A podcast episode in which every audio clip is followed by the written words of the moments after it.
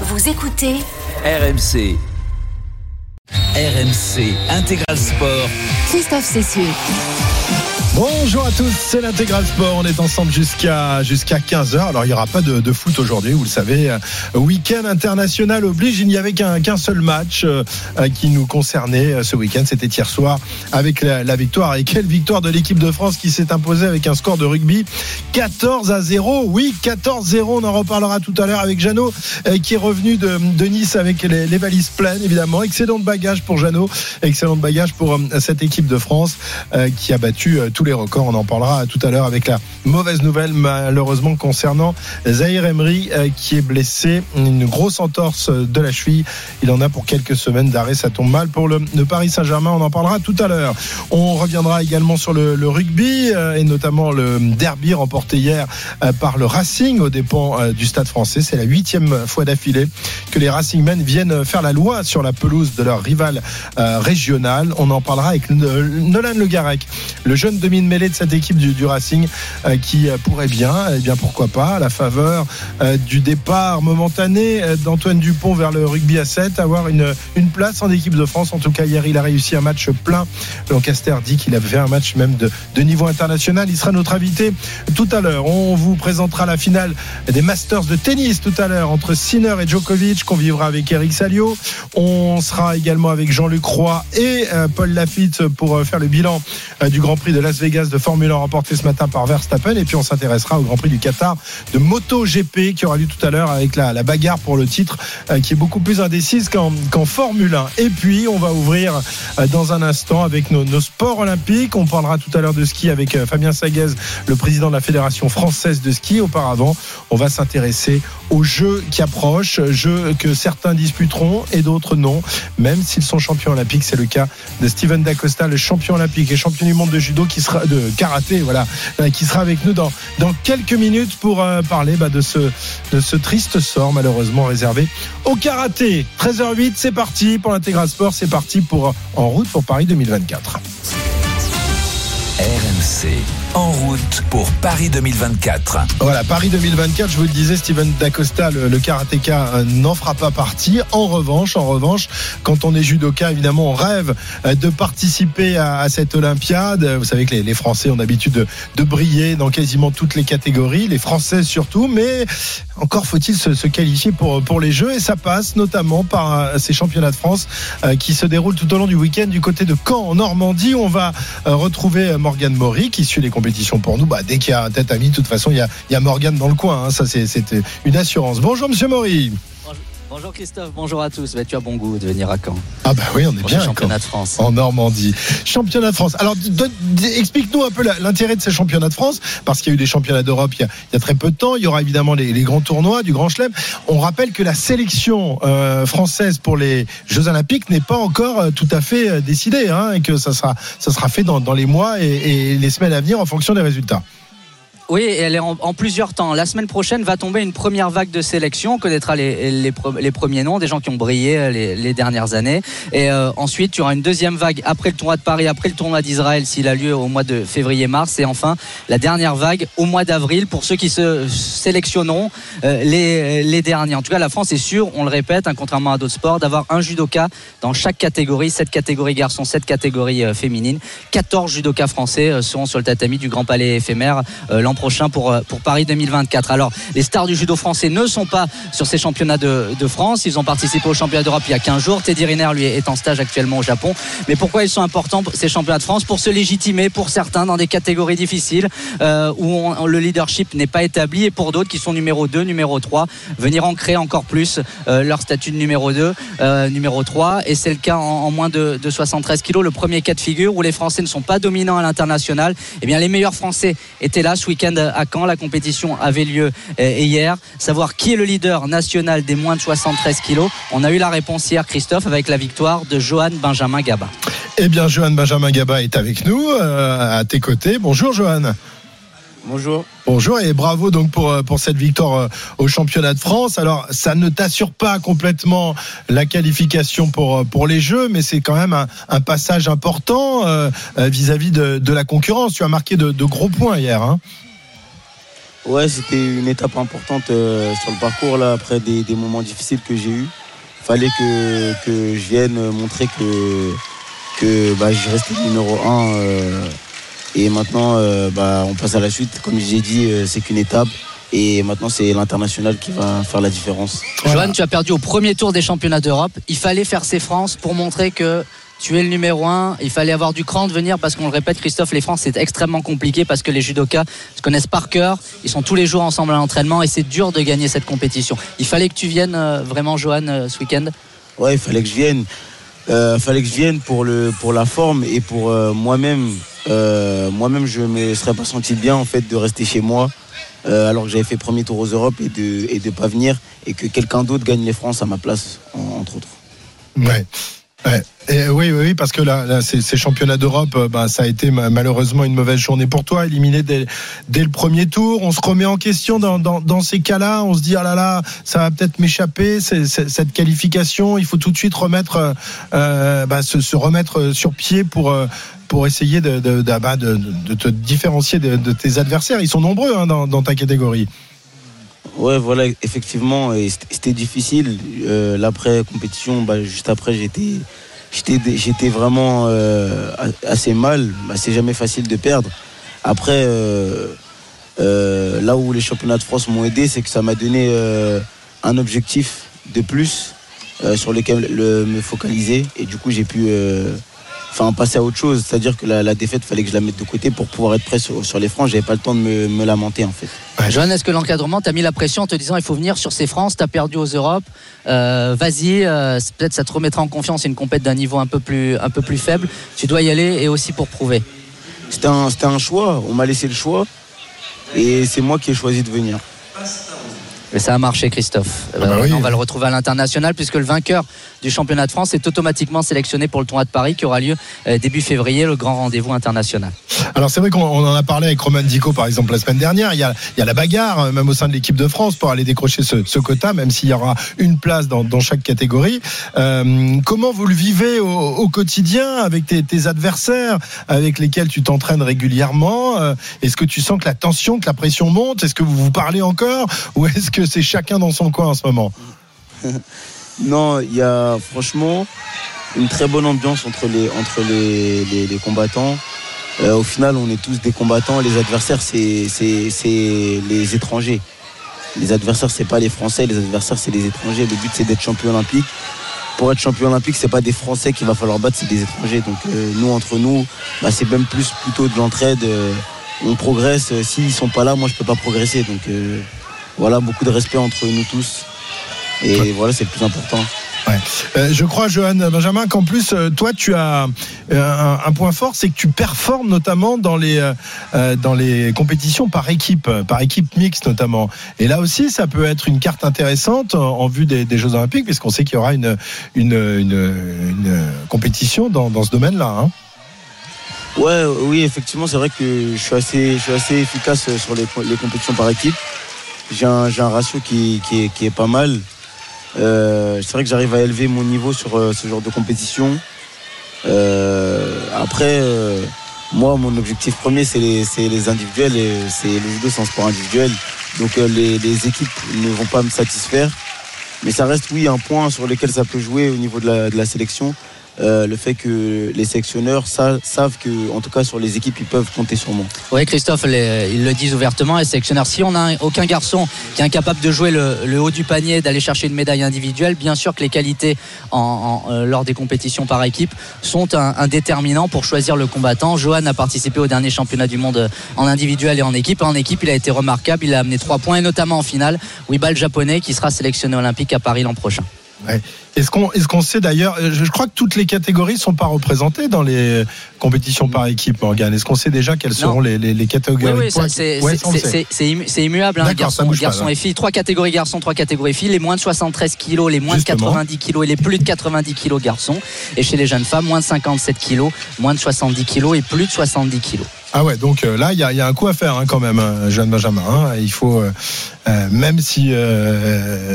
Ouais, tu, tu brilles pas encore à l'international en, individuel, bah, il y a aussi cette possibilité, cette deuxième possibilité. Donc il faut y aller, il faut y aller à ces jeux. Euh, quel, va être ton programme justement d'ici là? Il y a donc le, Grand Chelem de, Paris euh, qui aura lieu, je crois, en janvier.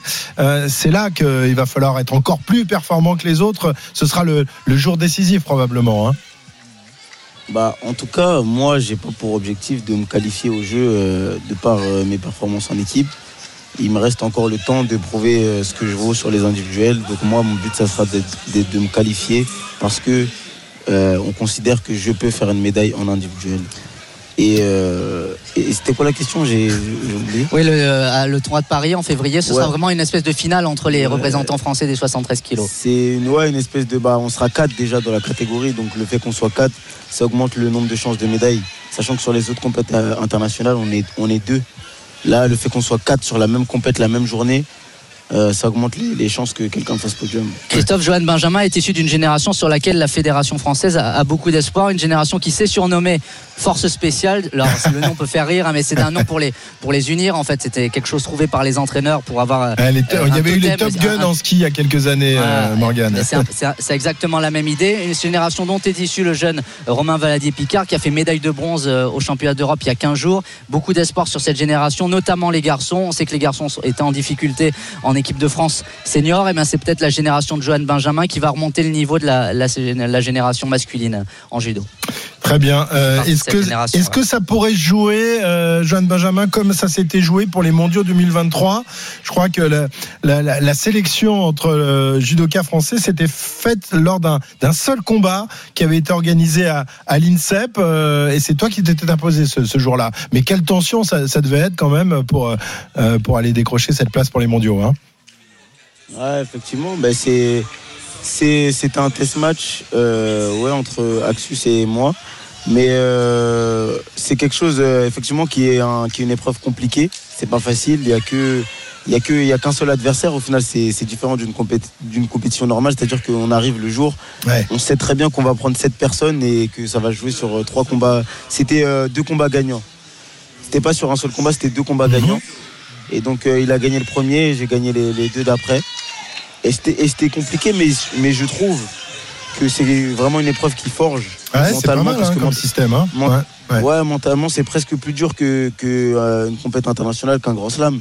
C'est la pression, elle est vraiment à son paroxysme, et je trouve que c'est quelque chose qui, qui, qui pourra me servir. Merci beaucoup, euh, John Benjamin. Bravo pour euh, pour cette euh, pour ce titre de champion de France. Et donc maintenant, bah, direction euh, les Jeux Olympiques et, et, et la qualif pour les Jeux. Merci beaucoup à Merci toi, beaucoup. Morgane. Merci, On te retrouve Benjamin. tout à l'heure. Évidemment, tu vas nous faire euh, vivre la, la suite de cette compétition tout au long de, de l'après-midi. Et on va, bah, si tu veux rester avec nous, on va parler de karaté dans, dans Ah un ben, reste, instant. ah bah, tu restes avec nous évidemment parce que le karaté, tu connais bien aussi. Malheureusement, vous le savez, le karaté ne fera pas partie des, des Jeux Olympiques puisque euh, cette discipline euh, qui avait vu euh, nos athlètes briller lors des derniers Jeux, eh bien n'a pas été retenue par le comité d'organisation des Jeux Olympiques et ne sera pas non plus aux Jeux de, Los Angeles. On peut évidemment que bah, que qu'en, être triste parce que on avait avec notamment Steven Dacosta, eh bien la possibilité d'aller chercher une médaille d'or. On a choisi d'autres disciplines, c'est bien triste. On en parle justement avec Steven qui est avec nous, champion olympique s'il vous plaît, triple champion du monde. C'est l'un d'un grand l'un des grands bons hommes du euh, du sport français et malheureusement il ne sera pas à Paris. Enfin il sera à Paris mais mais pas en compétition. Bonjour Steven. Salut à tous. Merci d'être avec nous. Avec. Euh, Steven, troisième titre de champion du monde. Tu es, je, je disais, tu es l'un des, des, des athlètes français les plus titrés actuellement. Je veux dire, un titre de champion olympique, trois titres de champion du monde. Il n'y a pas beaucoup d'athlètes en France qui peuvent se prévaloir d'un tel palmarès. Hein. Ouais, mais je m'en rends pas trop compte, je te mens pas. J'ai du mal à me positionner. Bon, Steven, quand tu entends parler comme ça de, de ces Jeux Olympiques qui approchent de plus en plus, euh, euh, ils sont interrogés dans, dans les médias, euh, il y a une effervescence autour de ça.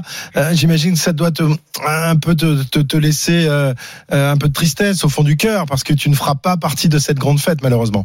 Ouais, après un petit peu moins maintenant parce que bah on est passé à autre chose. Hein. Ouais. On n'a pas trop le choix. Ça fait maintenant trois ans qu'on le sait. Et, au bout d'un moment, bah t'avales. Hein, J'aurais essayé de changer les choses de toute façon et euh, on le sait, et voilà, c'est comme ça. Donc non, un petit peu passer à autre chose quand même. Et euh, je suivrai quand même les jeux euh, euh, pour les Français. Et j'espère qu'ils ramèneront des médailles. Mais après, non, pour nous, en tout cas, oui, c'est toujours une grande tristesse. Mais je suis quand même passé à autre chose. Ah bah oui, évidemment, on peut pas rester que que sur la tristesse et sur la, la, la- déception. Euh, ça, ça a changé quoi quand même pour pour ton pour ta discipline, pour ton sport, le fait de plus être olympique, notamment dans, dans une préparation pour des Jeux qui vont avoir lieu en, en France? Est-ce que euh, vous avez autant euh, d'aide que par le, le passé? Est-ce qu'on s'intéresse autant à vous? Ou justement vous êtes un peu délaissé par rapport à tous les, les sports qui vont être olympiques? Non, bien sûr que non. hein. C'est- ça devient compliqué. Hein. Euh, en termes d'aide, bah, le karaté, c'est, beaucoup plus dur. Moi, à titre personnel, en termes de sponsor, c'est beaucoup plus compliqué. Aujourd'hui, il me reste que Faitar avec, euh, bah, avec Teddy Riner, du coup. Et euh, parce que c'est, euh, ça reste une marque des arts martiaux, mais sinon, tous les autres sponsors, bah, c'est, plus là. C'est logique. Après, moi, c'est un truc que j'entends. hein. Tu dois chercher des sportifs qui seront à Paris, parce que en plus, c'est chez nous. Donc, euh, franchement, c'est normal. Et après, il y a tout qui a changé. C'est sûr que les médias s'intéressent beaucoup moins. Moi, j'ai la chance d'avoir fait champion olympique et d'avoir un palmarès assez conséquent. Donc forcément, euh, j'ai toujours une visibilité quand même. Mais euh, je pense que je suis seul aujourd'hui, ouais. Ouais. Et d'au- d'autant que le, le karaté reste un sport, euh, un art martial en, en France qui continue d'être d'être pratiqué. Alors je sais pas euh, quel est le, le, le sport, le- l'art martial le plus pratiqué en France. Peut-être que Morgan, le judoka, pourrait nous Ah, c'est nous le- répondre. Le judo, C'est le judo, c'est le ouais. judo Christophe, Ouais, avec non, euh, plus de là, 500 000 licenciés. Mais le karaté, c'est le numéro un dans le monde. Morgane, hein, Voilà. Là, il est pas, là, il a, il, a- il, défend son parti, c'est normal. Non, J'ai aucun doute. non, Désolé, il a raison, Steven. non, le judo a numéro un en France, mais le karaté Oui, numéro un dans le monde. L'art martial. Ah oui, numéro dans un dans le monde, Steven. Ouais, c'est ça. Normalement, oui. hein, Il y, a des- il y a des pays qui ont des millions de licenciés hein, en karaté. Ouais. Ouais, ouais. Mais bon, Bon, malheureusement. c'est ouais, c'est comme ça, c'est comme ça. que ça te, ça te- quelque part, ça te, je vais pas dire dégoûté, c'est un peu fort comme mot, mais ça te, te rend triste pour ton sport et tu ne le pratiques plus avec le même entrain et euh, c'est plus dur Ah, d'aller, euh, d'aller t'entraîner maintenant, de plus avoir cette carotte là. Ouais, c'est sûr que la motivation elle a changé. Hein. Tu sais, après, quand tu goûtes au jeu, après c'est différent. Et déjà, au-delà de des jeux, c'est que ben, des titres, euh, il m'en manque pas, en toute humilité. Donc euh, c'est déjà dur à se motiver parce que quand tu es à la course aux médailles, oui, c'est tu as la carotte au bout, mais là c'est un peu plus compliqué. Et maintenant que tu enlèves les jeux, bah c'est double peine. hein. Donc euh, c'est vrai que c'est dur. C'est vrai que c'est dur, mais euh, et c'est là, c'est triste pour euh, tous ceux qui ne le vivront pas. hein. Moi, j'ai eu quand même la chance de, de prendre la première, en tout cas. Et, euh, et une olympique, euh, peu importe s'il y en a qu'une, elle est, elle est non négligeable. Mais c'est vrai que bah, pour le sport, c'est moche. Et puis, on sera pas non plus en 2028, du coup. Ah ouais. Oui, parce que alors, les, les Américains, eux, ont choisi leur sport. Euh, Ah, Ils sont un peu plus intelligents que nous. hein. ça, c'est envoyé. Ouais, tu, tu, tu, tu, tu en veux quand même encore au, au comité euh, d'organisation des, des Jeux de Paris, justement, d'avoir écarté, alors qu'avec toi, on avait euh, une possibilité d'aller chercher une médaille d'or, et ça va compter à la fin du, de- à la fin du bal quand même. Hein. Ouais, et puis pas qu'avec moi. Je pense que la, la France reste une nation forte du karaté. Et, euh, euh, c'est pas que je leur, je leur en veux pas du fait qu'il nous est sorti, parce que euh, aujourd'hui, je pense qu'ils sont pas décisionnaires de ce qui s'est passé, même si euh, c'est le statut qu'ils ont. Je sais que euh, pour moi, c'est au-dessus de ça, c'est au-dessus d'eux en tout cas. Et, Mhm. euh, moi, que- le, ce pourquoi je leur en veux, c'est de pas nous avoir défendus alors que c'est des jeux bah, à domicile et que logiquement, tu essayes de défendre ton pain. Même si euh, je souhaite à, au sport qui nous remplace de faire des médailles, c'est pas le, le sujet, mais euh, normalement ils auraient pu. Moi, je leur en veux de pas s'être battus pour nous. Bon, en tout cas, euh, c'est un karatéka qui est invité euh, à participer à Fort Boyard, et c'est pas des judokas, hein, Morgan, hein, tu vois. hein. Il des- Ah, les a bien, il les a aidés à gagner quand même. Il, a, Il y avait une il les a bien aidés à gagner, Steven. il y avait une judokate et pas n'importe laquelle. C'était qui? Ah, c'était Clarisse. Ah bah oui, oui, ah bah ça va. bon, mais Steven, on te, on te souhaite euh, plein de bonnes choses pour la suite. Merci beaucoup. Ça va être quoi la, la, la, ta- ton actualité dans, dans, dans les semaines et dans les mois qui viennent? Alors là, l'actualité, c'est de me reposer parce que ça Ouais. fait euh, quelques années que je morfe. Donc là, j'ai coupé un petit peu et euh, bon, je suis en, maintenant on- les championnats du monde passent au point, donc je suis qualifié d'office pour pour les mondes 2025. Là, pour l'instant, c'est le break et le planning n'est pas fait pour la suite, donc on verra. D'accord. Eh ben, on te souhaite de bonnes vacances. Repose-toi bien et reviens-nous en, en pleine forme pour aller décrocher d'autres titres mondiaux. Pour les Merci, autres titres olympiques, il faudra peut-être attendre 2032, mais tu commenceras un peu à être. Ouais, un petit peu vieux là quand même. hein. Merci Steven, toujours un plaisir. de-. Merci. Toujours un plaisir de discuter avec toi. Voilà, ce, ce grand champion français qui malheureusement ne sera pas euh, présent aux Jeux Olympiques, tout comme le, le karaté qui n'a pas été retenu. Euh, merci Morgane. À plus tard. Il est À tout à euh, l'heure. il est 13h26 sur RMC. Dans un instant, on accueille un autre champion, c'est Arnaud Souk, euh, qui va nous parler de, de l'actualité olympique. Elle est, elle est riche évidemment. On s'approche petit à petit de ces Jeux. 13h26 sur RMC. À tout de suite. RMC Intégral Sport. Christophe Cessieux. 13h30 sur RMC, l'intégral sport, et nous parlons euh, des, des Jeux Olympiques, l'actualité olympique, comme tous les, les dimanches, entre 13h et, et 14h. On a eu, euh, il y a quelques instants, Steven Dacosta, champion olympique et triple champion du monde de, de karaté, qui ne participera pas malheureusement aux Jeux Olympiques. Et on va euh, tout de suite accueillir Arnaud Souk. Bonjour Arnaud. Bonjour Christophe, bonjour à toutes et à tous. Et qui va nous parler euh, ben, d'une chose immuable dans les Jeux Olympiques. Ça, il n'y a, y a pas de, y a pas de souci. Elle sera bien là. Elle est là depuis toujours ou presque. Et elle sera bien là à Paris 2024. Ah, il a la torche porteuse du feu sacré de la flamme olympique, symbole effectivement depuis les JO de Garmisch-Partenkirchen en 1936 de cette grande fête du sport et c'est presque euh, secret défense. On ne sait toujours pas pour l'édition 2024 qui en sera l'ultime porteur et embrasera la vasque le 26 juillet prochain. Mais RMC Sport a eu le privilège de pouvoir se rendre là où sont fabriquées les précieuses torches utilisées pour le relais de la flamme, un site ultra sécurisé situé à Vire en Normandie. Le reportage est signé Léna Marjac. Avant la mise en beauté de cette icône dans l'usine normande, il a fallu produire la matière première. Et ça s'est fait sous label écologique, explique Eric Nietzela, le président d'ArcelorMittal. étapes de production qui partent euh, d'un acier recyclé, c'est-à-dire ce qui était auparavant une partie de voiture ou ce qui était auparavant euh, un ancien lave-vaisselle qu'on a, qu'on a refondu, qu'on a relaminé. Euh, C'est une fierté de démontrer notre savoir-faire français et, et- et de participer à cette aventure-là avec un objet aussi magique que la torche. Comment est faite cette torche olympique? Eh bien, elle est constituée de deux morceaux, la partie haute et la partie basse, deux parties symétriques. On dirait deux flûtes de champagne reliées par le buvant du verre. Et sur la partie haute, un logo Paris 2024 est réalisé au laser 3D.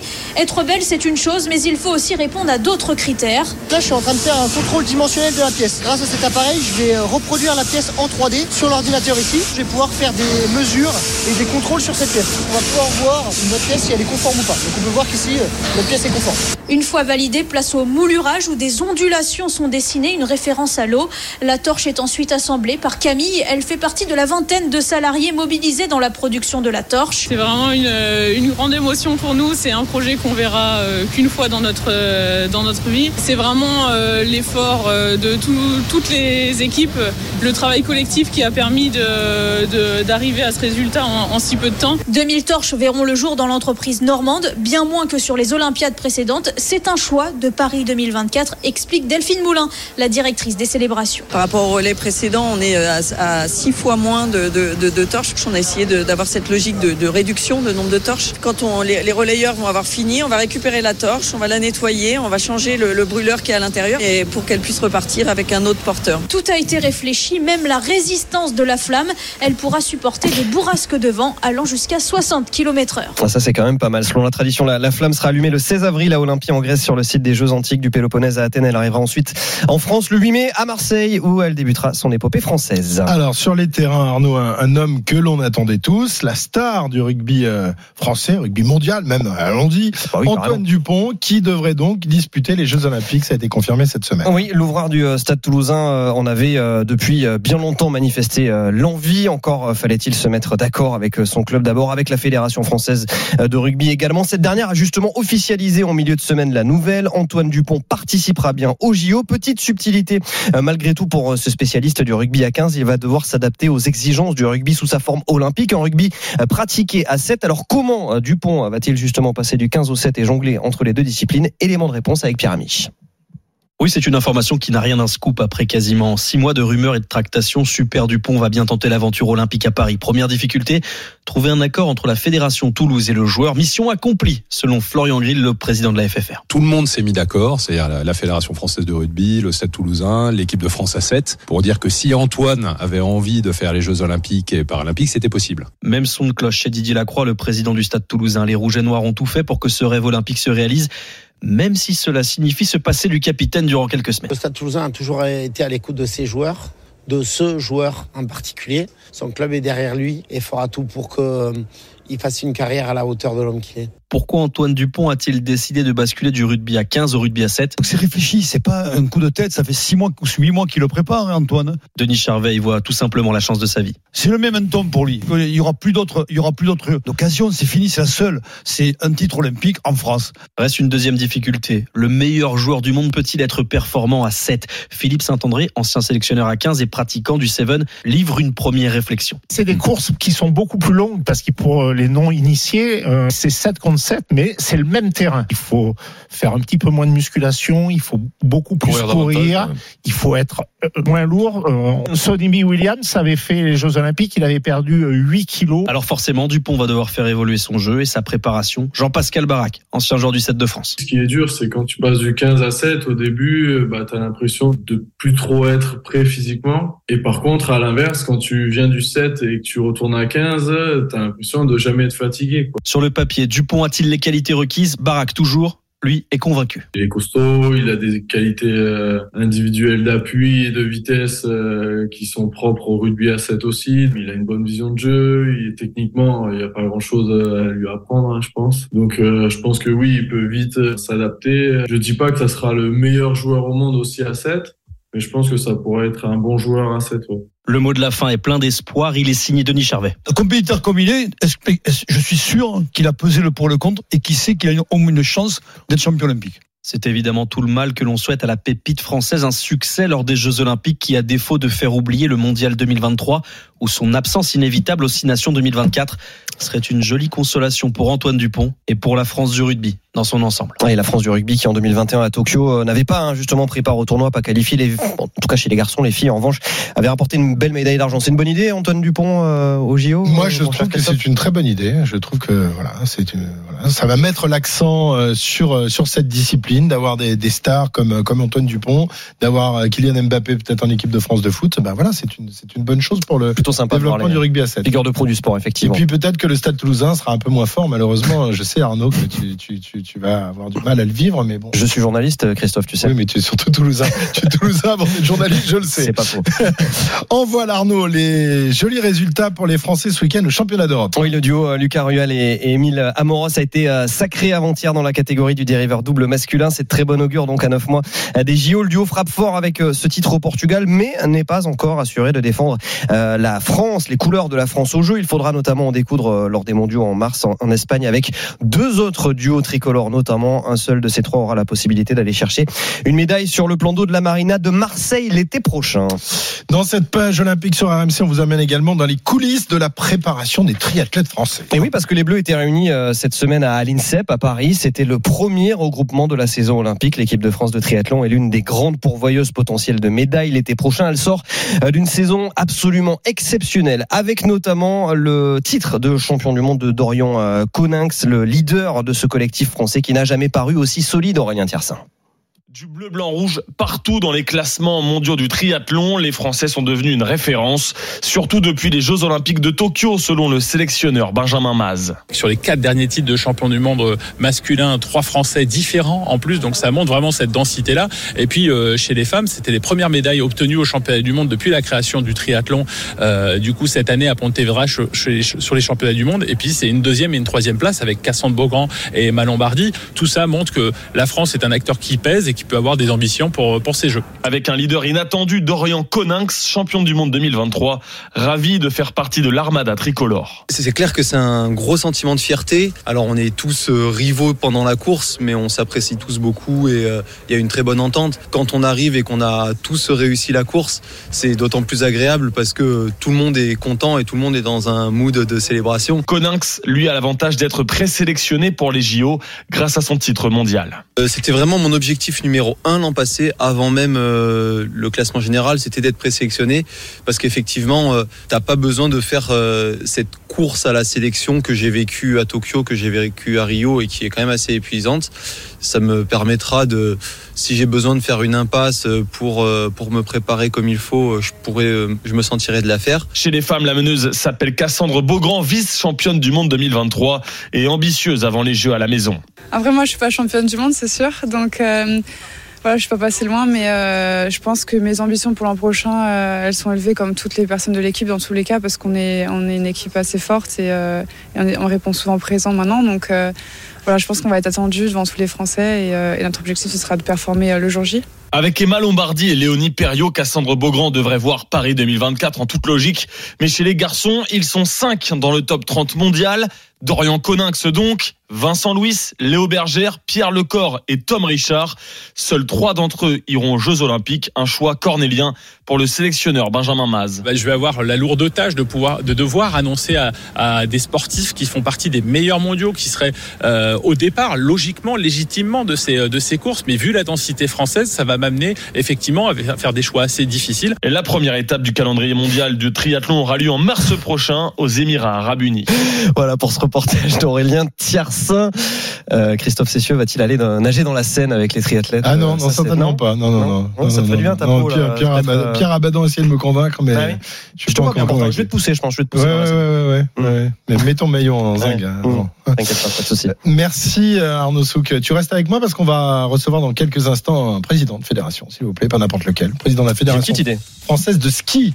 Voilà. Ah. Je pensais que tu serais sur les sur les pistes là. euh, Alors j'ai bien fait de pas y aller. tu vas J'ai Oui. bien fait de pas y aller ce week-end parce que à Gurgel ils ont pas été extraordinaires nos slalomers français et à Zermatt et Servigna euh, il n'a toujours pas Ah, eu de ça, course c'est- ski c'est qui un se soit fiasco- déroulé. c'est un fiasco total Voilà. pour l'instant, Deux ans que c'est au programme et deux ans que ça Ouais. n'existe pas. Ouais, voilà. Pourtant ils ont fait une belle piste, mais Mais c'est pas de la faute de la fédération française de ski. Ah non, ça, ils y sont pour rien. Et on va pas tout reprocher non plus à, à Fabien qui sera avec nous dans, dans un instant. Monsieur Souk, vous avez été parfait. Vous êtes très très bon.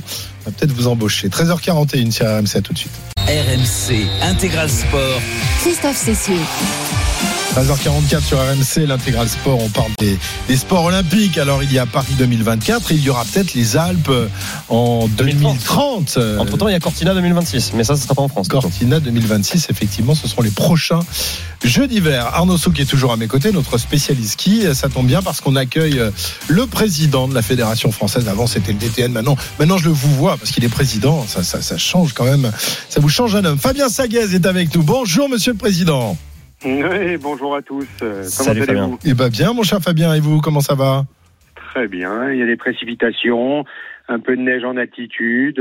Ouais. C'est un vrai automne, ça démarre bien. Bon, il y, y a eu malheureusement, il y a eu beaucoup de neige, mais euh, il y a eu de la pluie derrière. On espère évidemment que euh, il pourrait y avoir de la neige pour pour l'ouverture de de la saison. Alors, euh, juste avant de, de parler de, du ski français en général, euh, juste ce, ce fiasco total à Zermatt, où devait avoir lieu des épreuves de descente masculine la semaine dernière, des épreuves de descente féminine cette semaine. Ça devait déjà être le cas l'année dernière. On sait qu'il y a eu tout un ramdam autour de de cette piste qui a été euh, qui a été travaillée, mais malheureusement toujours aucune compétition. C'est terrible pour les organisateurs, euh, Fabien, ce genre de choses. Hein. C'est terrible pour nous tous. En fait, euh, on sait bien qu'entre 3 et 4 000 mètres d'altitude, la météo est toujours très compliquée. Même en conditions d'entraînement, ça nous arrive d'être d'être sur le sur le ciel du Théodule à Zermatt. On sait qu'à cette époque-là, c'est il y a souvent du Alors, on a on a un vrai problème un problème de liaison, va, Fabien, parce que là on t'entend pas du tout, on entend un mot sur deux. On va essayer d'arranger ça euh, parce que là c'est c'est- malheureusement c'est pas c'est pas audible. Euh, juste avant de, de, de récupérer Fabien. Oui, non, ce que nous euh, disait Fabien. Saguez, en gros, c'est que effectivement, euh, ce choix de mettre des épreuves à Zermatt et Servigna a été fait euh, l'an passé pour essayer d'avoir une épreuve un petit peu plus tôt dans la saison. Donc, on est obligé quand même de gagner en altitude. Le problème, c'est qu'en très haute altitude, 3 à 4000 mètres, il y a des gros soucis euh, en termes météorologiques. Après, ça, c'est une vraie question qui va aussi poser problème de manière plus générale aux organisateurs de la Coupe du Monde, qui vont quand même avec le temps passant et le réchauffement climatique s'accentuant, ne vont plus pouvoir aller euh, dans les stations à 800 ou 1000 mètres d'altitude, en tout cas peut-être moins facilement. On avait vu à Adelboden l'an passé la difficulté. Il y a plein de stations hein, qui sont à Oui, aujourd'hui. même en Croatie On peut- on peut- mais même à Schladming ou à Mm. Kitzbühel qui sont des pistes euh, mythiques, euh, ce sont des, des, des, des pistes qui arrivent à 800, 900, 1000 mètres d'altitude. Donc de, plus en- de moins en moins il y aura de neige et donc les organisateurs, les organisateurs vont peut-être essayer d'aller sur les glaciers. Et Il y en sur a les beaucoup glaciers, les que, conditions euh, les météo conditions sont plus compliquées avec avec du vent euh, qui euh, évidemment empêche les, les les descentes de se faire. Euh, Fabien, le, problème aussi c'est de vouloir organiser des, compétitions très tôt dans la saison. Alors euh, de temps en temps il n'y a pas de neige, de temps en temps l'automne est propice aux, tempêtes. Est-ce qu'il faudrait pas à terme finalement euh, faire évoluer la saison, la faire débuter un peu plus tard et, se poursuivre un peu plus tard aussi? Est-ce que c'est dans les les idées de, la FIS et des fédérations ça ou ou vous voulez pas en entendre parler? Si, si, moi, moi, pour être très clair, moi, je me suis positionné clairement depuis deux ans déjà. On a voté contre les calendriers. Euh, et pas que en ski alpin. hein. Là, on parle de ski alpin, mais euh, sur les autres disciplines. Mais on a voté contre pour être constructif. L'idée, c'est pas d'être contre pour être contre. On fait aussi partie de la FIS. Aujourd'hui, on est totalement concerné. Euh, on sait qu'il y a un réchauffement climatique. Il faut qu'on ait des réflexes un peu différents. Il faut qu'on travaille le début de saison. Et effectivement, il faut vraisemblablement reculer euh, l'entame de saison. Euh, fin octobre, c'est beaucoup trop tôt. On sait qu'en en novembre, il faut qu'on démarre un peu plus tard. Euh, il faut aussi qu'on ait des logiques euh, de transport, euh, d'impact carbone, et notamment liées à la logistique autour de- du cirque blanc. Donc, euh, si, ça, c'est des idées qui sont en train d'arriver. Malheureusement, euh, je dirais, bon, il faut taper le mur une ou deux fois pour, pour arriver à faire évoluer les choses. Puis, une chose qui est compliquée à faire évoluer, c'est aussi les mentalités de chacun en fonction du pays, de la culture dont on est issu. Et euh, à l'international, ça prend un poil plus de temps. Ce qui est d'ailleurs assez étonnant, hein, on a vu hier à Gurgel en Autriche euh, des militants écologistes euh, qui n'en étaient pas à leur coup d'essai d'ailleurs euh, venir perturber quelques minutes la course. Rien de bien méchant, mais bref, en tout cas ils sont venus quand même perturber la course. Il faut savoir que l'Autriche, qui est donc le pays du ski, est aussi un, un pays où l'écologie politique est extrêmement implantée depuis bien des années. Et euh, pourtant voilà, on devrait on devrait pouvoir imaginer avec justement les, les Autrichiens que ça soit logique de reculer un petit peu les calendriers, d'éviter de mettre des courses comme à Zolden par exemple, qui se disputent euh, alors de manière assez régulière, mais c'est vrai que ça fait l'ouverture de la saison, Fabien, je, je- si, si je me trompe pas, depuis 1999, euh, en octobre, euh, il y a des saisons. Moi, je me souviens d'une photo de Ted Ligeti euh, il y a il y a quatre ou cinq ans qui euh, faisait une photo, enfin, qui avait posté une photo sur ses réseaux sociaux du glacier, euh, du glacier du, euh, du Rettenbach, euh, qui était euh, juste de la glace. Il y avait pas de neige. C'était aberrant. C'était complètement ça, ça, aberrant ça de, rappelait les de jeux de Pékin, là-dessus. le- Voilà. les jeux de Pékin un peu où il y avait juste euh, la, la- la piste euh, qui était enneigée. Euh, oui, bon, c'est des problèmes. Mais très honnêtement, je crois que même eux, ils en ont conscience. Jusqu'à aujourd'hui, on n'était pas confronté à des actions réelles. Euh, on, on- on- a connu une période de crise l'année dernière, nous en France, euh, sur sur la situation du Grand Bornand. Euh, cette année, c'est l'Autriche à Solden et à Gurgen. Euh, moi, je crois que euh, là aussi où on doit évoluer, c'est il faut qu'on intègre, euh, il faut qu'on intègre euh, ces, ces, ces comportements, ces, les avis des associations environnementales. Euh, il faut qu'on les intègre à nos organisations et, et à notre manière de fonctionner. On n'a plus le choix de toute façon aujourd'hui. Aujourd'hui, on sait que euh, et, et- et on n'est pas les seuls concernés. C'est pas que le ski. Le ski est un, un exemple emblématique parce que le réchauffement climatique, où il se voit le mieux, eh ben évidemment sur les glaciers. Donc en montagne. Donc donc euh, mais mais le Tour de France euh, de temps en temps a des actions aussi. Bien Euh, sûr, le dire, tennis aussi, et un peu partout. le hein. Cet été, même sur le vélo, euh, il y avait à Glasgow des, des, des militants qui s'étaient encimentés les mains carrément sur la route, Ouais. euh, sur la route Non, des mais ça, montagnes. ça, ça touche tout. Et je crois, je, je crois que nous, il faut qu'on évolue aussi. Euh, il faut qu'on ait des comportements qui soient des comportements euh, euh, alors plutôt inclusifs, mais euh, sur lesquels on partage les informations de ce qu'on fait. Parce que finalement, on est des habitants de la montagne. Nous, on le subit Ben oui. directement, le réchauffement climatique. Et donc, moi, j'ai jamais vu quelqu'un en montagne qui laisse sa maison allumée en permanence, qui laisse couler l'eau et qui fait n'importe quoi. Et, et moi, ce que je défends, c'est aussi, euh, nous, habitants des montagnes, euh, on- n'aime pas être pointé du doigt comme on est pointé en ce moment, alors que nos impacts sont pas forcément les plus majeurs de ce qui est fait dans le monde, euh, comparativement avec avec euh, ce que peut impacter l'industrie ou certains pays. Ce qu'on dit juste, c'est qu'on a déjà des comportements qui sont en faveur de l'environnement, et il faut qu'on arrive à faire évoluer, ben voilà, euh, les calendriers en sont un, toutes disciplines confondues pour les sports de neige notamment. Fabien, un, un petit mot sur, euh, on en parlait euh, à demi-mot tout à l'heure avec euh, Arnaud, sur la candidature donc française pour euh, organiser les, les Jeux Olympiques en, en 2030. Alors ce sera pas une ville, ce sera pas euh, un département, c'est c'est une région entière, c'est les Alpes. massif. C'est un massif, un massif, mais des Alpes du Sud aux Alpes du Nord, il y a quand même un paquet de, kil- de kilomètres. Euh, Qu'en pense le président de la Fédération française? Tu es derrière euh, euh, cette initiative, tu la pousses à fond. Est-ce que tu crois pas que euh, ça vient un peu tôt alors qu'on n'a pas encore organisé les Jeux de Paris en 2024 Euh, Est-ce que le, le créneau était le bon? Oui, je crois que la fenêtre, euh, la fenêtre est, est, euh, est vraiment la bonne. Euh, alors, quand en, en matière de, de candidature d'événements, euh, il faut il faut jouer avec ce calendrier. Hein. Euh, Jouer, ça veut dire regarder le moment où c'est possible de pouvoir gagner. Je dis pouvoir gagner, c'est pas encore fait. Euh, par contre, là où le créneau est très bon pour moi, c'est justement lié à ces aspects d'environnement, de population, ces aspects sociétaux. Euh, très honnêtement, euh, on a la chance que le CIO aujourd'hui est en, en train de développer une stratégie nouvelle et là pour le coup euh, bien plus vertueuse que ce que ça a été jusqu'à maintenant euh, pour l'avenir. Moi, je pense qu'on peut on peut accompagner ce changement-là grâce à un événement comme celui-là. La proximité de Paris, euh, moi je crois que Paris a fait un boulot de dingue. Ils ont fait un super boulot. Euh, en tout cas, euh, l'ensemble des fédérations internationales saluent euh, ce qui est en train d'être mis en place pour les Jeux Olympiques d'été à Paris. Et que finalement, les six ans d'écart, ben oui, il y a une proximité. Ça aurait été impossible il y a une vingtaine d'années en arrière. Euh, Aujourd'hui, ça semble largement plus, plus, enfin, beaucoup plus possible. Euh, et puis l'idée de, de cette candidature sur les Alpes, le territoire est large, et tant mieux, parce que ça va étaler la pression, ça va rendre les jeux, l'accessibilité des jeux bien plus fluide que ce qu'on peut connaître et euh, ce qu'on a connu par le passé en étant très concentré à des endroits et surchargeant en fait le, le territoire à certains endroits.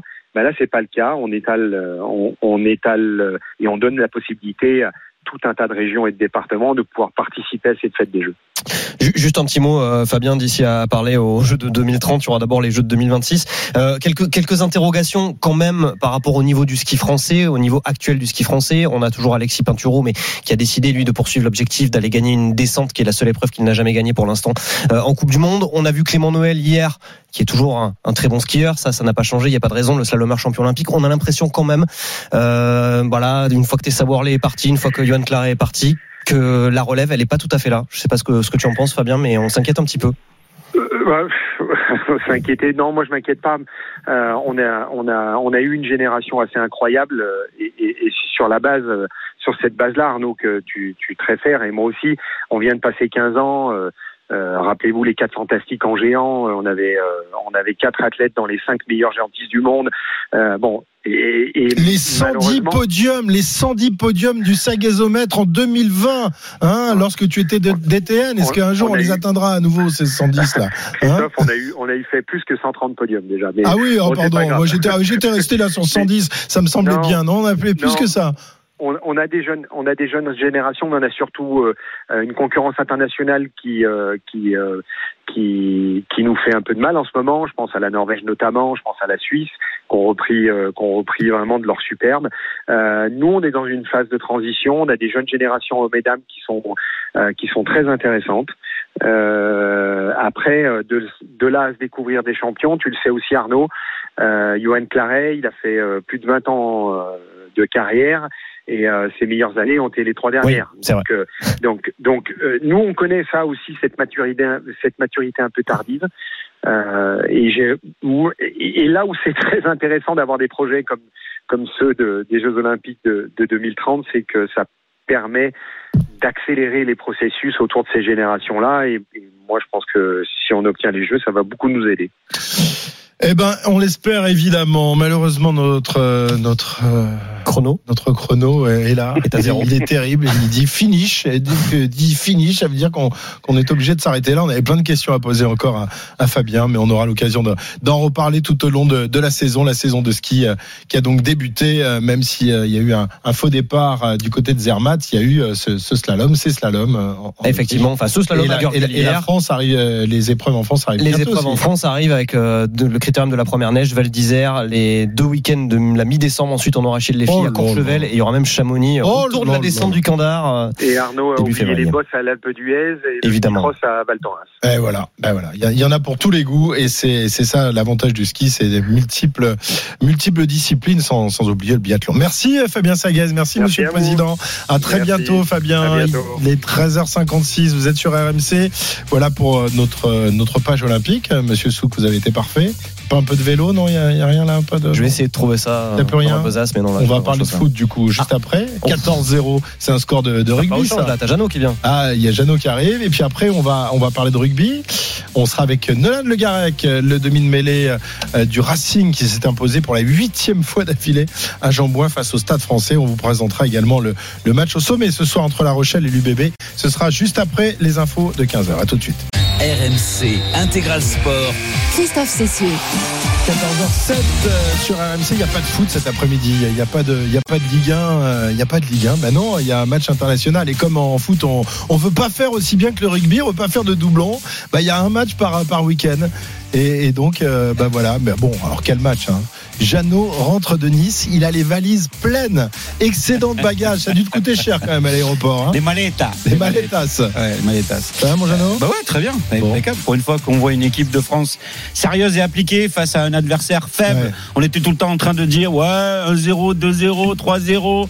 Bah là, ils en ont mis 14. Voilà. T'as de la voix encore Quat- Ouais, eh, ouais. 14 euh, commentaires de but. Non, mais ils sont- ils sont- jamais fait ça Ah non, jamais, ça m'était jamais arrivé. Je m'étais arrêté à 9 buts, le, le Allemagne-Brésil de, de 2014, euh, deux fois 8-0 avec l'équipe de France, Jamaïque et, et, et Kazakhstan. Euh, 95, j'étais pas à Auxerre pour le match contre l'Azerbaïdjan, le, le, le 10-0. Donc euh, non, non, voilà, c'est c'est bien. Euh, Benoît Boutron me disait tout à l'heure, et en Coupe de France, non, non, j'ai- je suis pas jamais allé au-delà de, de 5-6 buts en Coupe de France. Ouais. 14 buts, vous imaginez C'est un score de, de rugby. Ouais, ouais, ouais. Bon, après, à 10 C'est contre c'est 11, quoi alors C'est quoi? C'est parce que l'équipe de France euh, fait le boulot jusqu'au bout maintenant et la joue à l'anglo-saxonne, c'est-à-dire que on respecte son adversaire en, en l'humiliant, en lui mettant Je suis des, pas des buts. convaincu de ça. Ou- Je vais ouais. te dire pourquoi. Parce que euh, à la mi-temps, il y a 7-0. euh, et c'est Didier Deschamps qui nous le dit en conférence de presse après le match. Les joueurs posent la question. euh, le record, c'est quoi Euh, Qu'est-ce qu'il faut faire Euh, Est-ce que est-ce qu'on peut aller le chercher? Oui, bon, il y a eu cette discussion là dans le vestiaire. Euh, donc, euh, il a peut-être fallu à un moment donné repositionner les choses. Et nous, observateurs, euh, je me rappelle avoir parlé avec Vincent Duluc de l'équipe euh, à, à la mi-temps. euh, ça peut très bien faire effectivement 7 buts de plus, mais ça peut très bien faire un but de plus et, et il laisse couler la Ouais, deuxième parce qu'il y a eu période. une période pendant 20 minutes où il n'y a pas eu de but. dis donc, Exactement, incroyable. puisque le, le but de Rabiot, il est à la, à la 64e minute. Donc euh, voilà, il y, il y avait une vraie interrogation par rapport à ça. Après, c'est une équipe de Gibraltar euh, qui était affaiblie, euh, qui était rajeunie, euh, qui n'a pas été aidée par les circonstances. Hmm. Le but contre son camp de Santos dès la troisième minute, le but de, de. Thuram finalement, puisque l'UFA l'a accordé à, à Thuram à la cinquième. Bref, au quart d'heure avant l'expulsion de, de Santos pour la sa vilaine faute sur Warren Emery, il y avait 3-0 au bout d'un quart d'heure de jeu. Donc on, on avait vu que de toute façon cette équipe de Gibraltar allait être un bloc devant sa surface de réparation et on s'est posé la question pendant 3 4 minutes de savoir comment l'équipe de France allait pouvoir transpercer ce bloc et on a eu la réponse avec euh, l'efficacité derrière. Donc voilà, bloc ils ont volé en éclats. ils ont été appliqués euh, Ils ont été appliqués. sérieux. Ouais. Voilà. C'est très bien. Bon, après, euh, c'est voilà, c'est un match historique. Tiens, on va écouter Kingsley Coman justement nous parler de, de cette victoire historique de l'équipe de France. Ils ont pris du plaisir forcément sur, sur la pelouse hier soir. Beaucoup de records et beaucoup de nouveautés aujourd'hui avec le premier but de Zahir, cette euh, grosse victoire. C'était une très belle soirée. Le meilleur moyen de respecter l'adversaire, c'est de tout donner. Et forcément, c'est le genre de match où on peut ressortir avec euh, une victoire, mais la manière est très importante. Que oui, il faut respecter le foot, respecter la- l'adversaire et donner le, le maximum. Voilà, respecter l'adversaire. Moi, ça me fait toujours marrer. c'est Ouais. très anglais. On respecte l'adversaire, mais on lui enfonce la tête bien au fond du, du sol, quoi. C'est c'est on est on est plus latin, quoi. On est devenu Ouais, c'est le sport, comme ça. Ouais, on vient de le souffler à l'oreille. Juste j'allais te, te répondre là-dessus. Oui, c'est le sport, c'est ça. Ouais. C'est qu'il y a des moments où on te dit, euh, ouais, mais bon, on va peut-être. euh, Non, mais c'est la même chose en rugby. Regarde ce qui s'est passé com- Oui, euh, contre oui. la Namibie. C'est Oui, le oui, même genre de oui. truc, quoi. Oui, après le, le comparatif euh, entre le rugby et le foot, je l'ai lu effectivement ce matin. Les gens ont dit ouais, les footeux, vous avez critiqué le fait qu'il y avait des adversaires faibles à la Coupe du Monde de rugby. Oui, mais l'écart euh, est énorme, il est abyssal. Là, avec Gibraltar, c'est pour l'équipe de France. France. Ça n'arrive pas souvent. Euh, ça n'arrive pas souvent dans les éliminatoires non plus. Euh, ils ont battu le record du fameux Saint-Marin Allemagne de 2006. 96-0, c'était un record aussi, euh, Jeannot. Ouais, voilà, mais Il n'y avait pas eu des, des, des- l'équipe de France c'est n'avait pas l'habitude d'enfoncer ses adversaires Dans de la le sorte foot, hein. c'est plus compliqué que dans le rugby. Euh, regarde la Coupe de France, elle a été tentée, expérimentée en rugby, et c'était valise assurée tous les week-ends, même en mettant des, des handicaps. Là, tu te rends compte Ouais, et tu ce pouvais faire des, handicapés ce week-end, en plus hein. l'entrée en liste des Ligue 2, il y a eu des exploits, il y a des clubs de Ligue 2 qui ont été battus, des clubs de National Mmh. battus par des clubs de, de Régional 1. Donc voilà, ça c'est la, la spécificité ou la particularité du, du football. Ils en ont mis 14, ils ont battu un record, euh, ils se sont assurés d'être euh, tête de série. Ça Mmh. c'est quand même plutôt bien euh, parce que souvenez-vous, hein, lors du dernier Euro, ok, on se fait sortir par la Suisse en huitième de finale, mais on joue l'Allemagne, on joue le Portugal en phase de poule. Là déjà, tu vas t'éviter euh, des cadors sur la sur la phase de poule.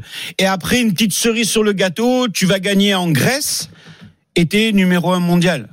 Devant Messi l'Argentine. l'Argentine. Ah bah ouais, oh là là là là là. Tu peux même ne Oh, pas gagner en. Grèce et attendre de voir ce qui va se passer entre le Brésil et l'Argentine. L'Argentine ayant été battue Ouais. par par l'Uruguay. Donc voilà, il reste encore Après, quelques quelques petits trucs sympas quoi. quoi, quand même. Hein. Non, non, non, non, on est d'accord, on est d'accord. Chano, un tout petit mot sur euh, Warren Zahir Emery qui faisait ses, ses débuts hier en- Ouais. en, équipe de France.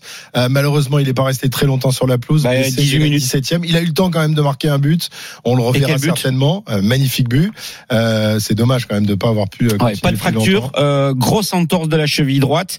Euh, le pire a été évité, c'est ce que évoquait d'ailleurs euh, Didier Deschamps. Euh, alors un ligament de la cheville a été touché, ça c'est le plus gênant, comme dirait le docteur Courbis, euh, pour essayer d'arriver à mettre en place. Alors après examen, IRM, euh, vraiment d'abord le, le protocole pour le remettre sur pied, mais surtout de savoir l'indisponibilité. Euh, pour l'instant, avec nos suiveurs du PSG euh, qui ont beaucoup bossé là-dessus, Arthur Perrault et Fabrice Hawkins, euh, on parle de Monaco, Newcastle, Le Havre et Nantes.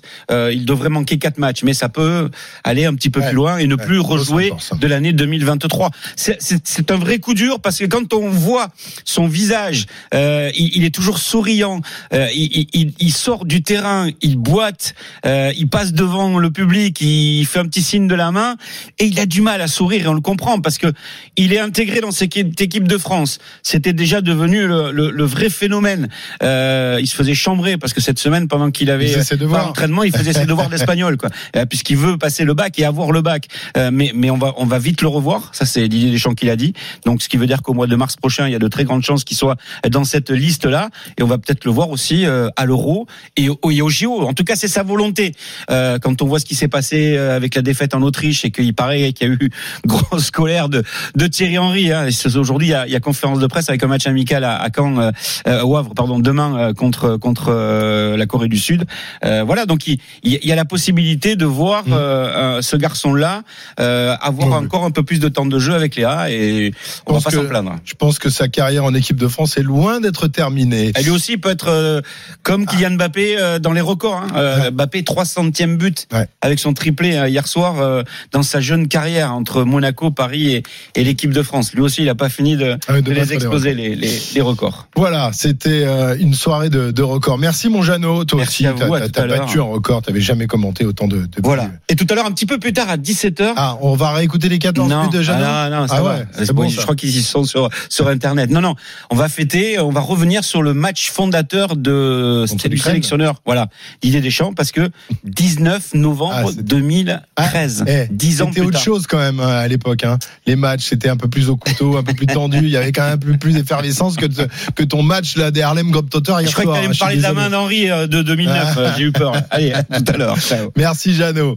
Euh, 14h15, on va on va changer de, de ballon justement. On va s'intéresser au, au rugby avec Julien Richard qui nous rejoint. Salut Julien. Salut Christophe, salut à tous. Alors Julien, on va parler tout à l'heure du, du derby euh, francilien qui opposait hier soir le, le Stade Français au, au Racing. On sera avec euh, Nolan Le Garec, le euh, demi de mêlée de, de cette équipe du Racing. Mais tout d'abord, on va revenir sur l'information du jour, à savoir le retour aux affaires de Bernard Laporte, qui a donc été euh, rappelé et qui s'est vu offrir un contrat par Moed Altrad, les deux hommes euh, dont on sait qu'ils ont un destin un peu lié, ils sont en justice euh, tous les deux euh, pour la même affaire, mais voilà Tipa bah, qui décide de, de refaire des affaires ensemble.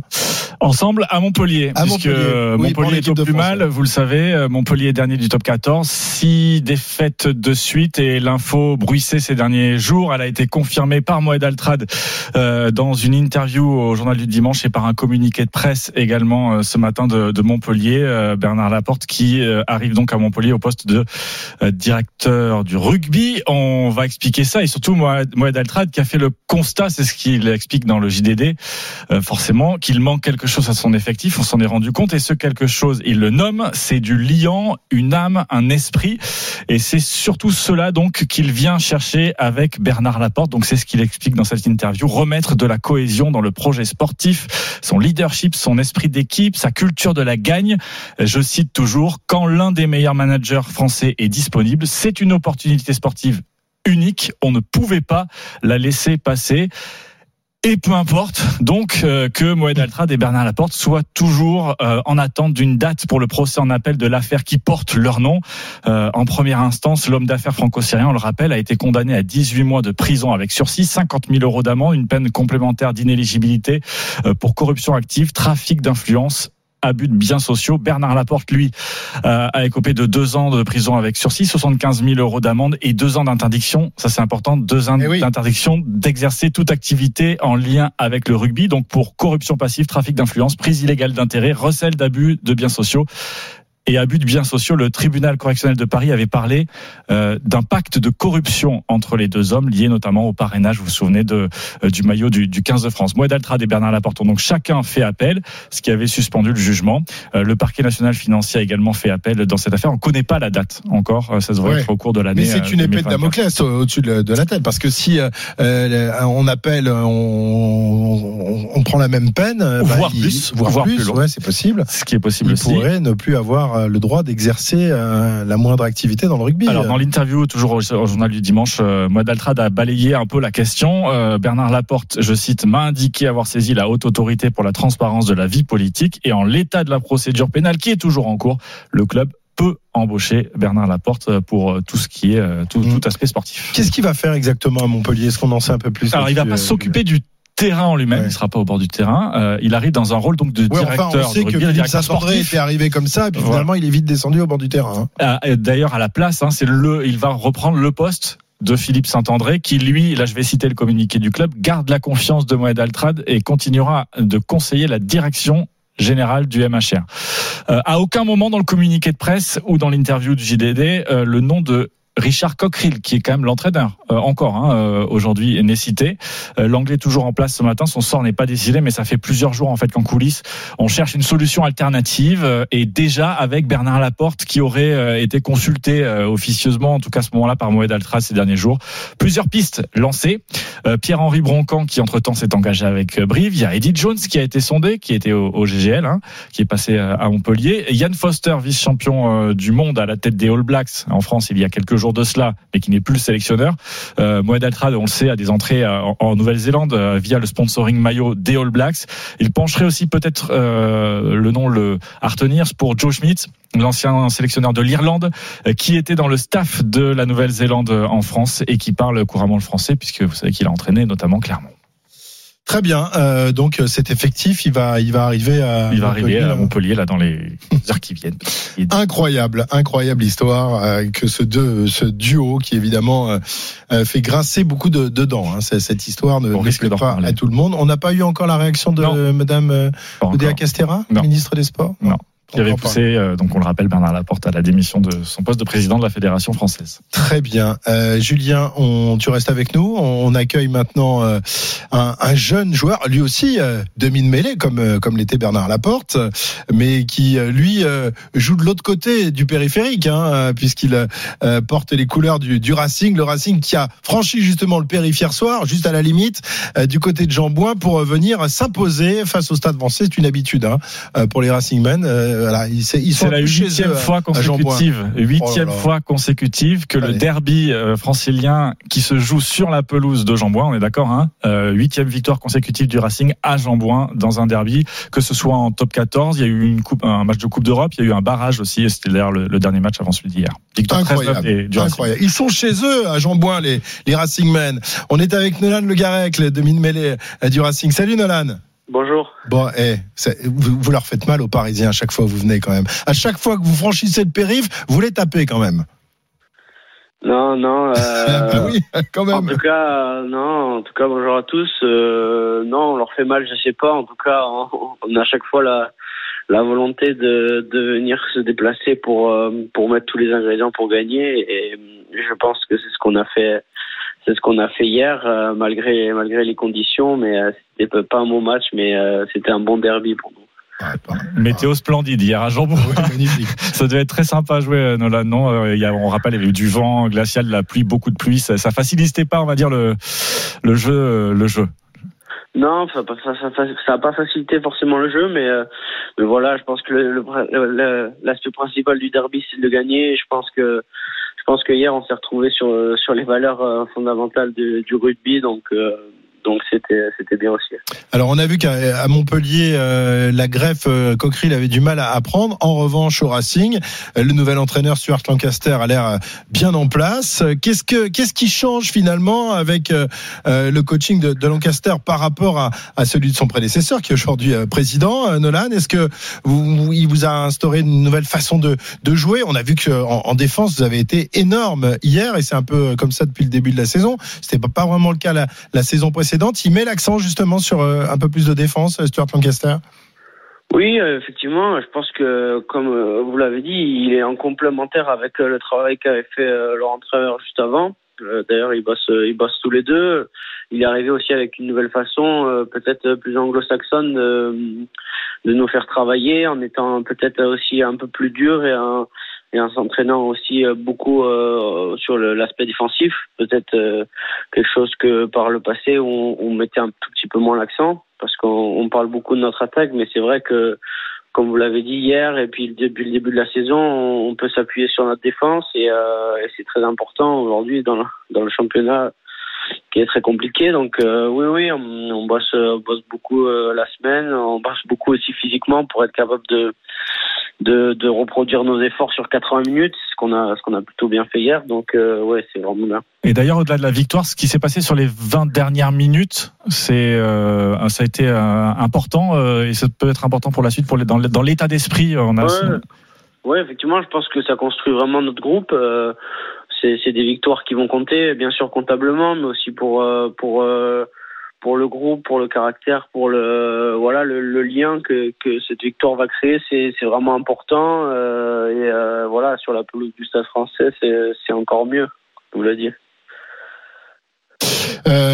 Tiens, on va écouter ce qu'a dit de toi ton, ton entraîneur hier soir, ton coach Stuart Lancaster. C'est plutôt c'est plutôt pas mal. J'imagine qu'on en a déjà parlé. On va l'écouter tout de suite. Nolan a joué un de ses meilleurs matchs. Il a cette capacité à gérer le match dans des situations compliquées. Les sorties de camp étaient propres, son jeu au pied était excellent. Et quand on était dans le camp adverse, il a su peser autour des rucks pour apporter de la menace offensive. Nolan a livré une prestation de niveau international. Voilà, une performance de niveau international. Ça fait plaisir quand euh, euh, ton coach euh, dit ça en conférence de presse, non? Ouais, forcément. forcément, ça fait plaisir, mais, mais, mais c'est, c'est une étape. Il reste beaucoup de matchs, mais, euh, mais oui, venant, venant sûr, ça fait plaisir parce que, comme vous l'avez dit, il est aussi très exigeant et très dur. Donc, euh, quand, quand il dit choses, euh, c'est, c'est forcément positif parce que, parce que voilà.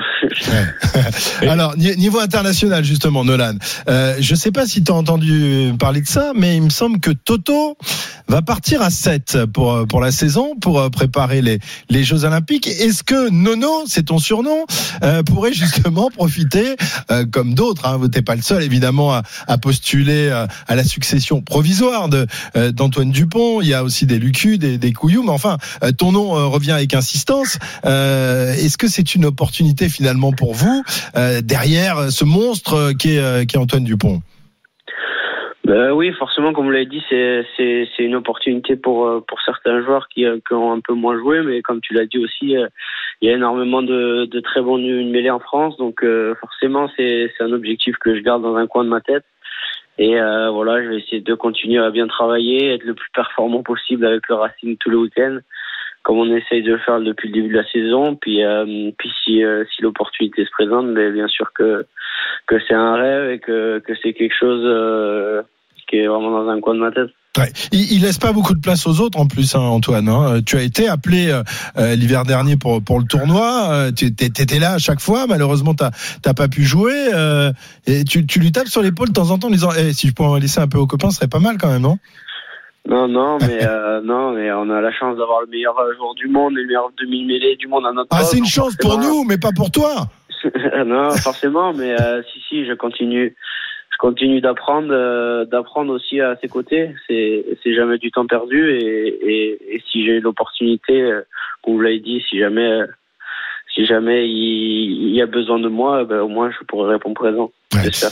Un, tout petit mot, No- Nolan, sur euh, un joueur qui va faire son apparition euh, dans les rangs du, Racing, qui était hier le premier supporter, un véritable ultra. Il nous a régalé, Sia Colissi, euh, qui est aussi un, évidemment un, immense nom du, rugby mondial. Il est capitaine des doubles champions du monde sud-africain. Il va vous faire profiter de son expérience, de son talent dans, les jours qui viennent. Ça, c'est une sacrée recrue quand même hein, pour le Racing, l'arrivée de, de Colissi.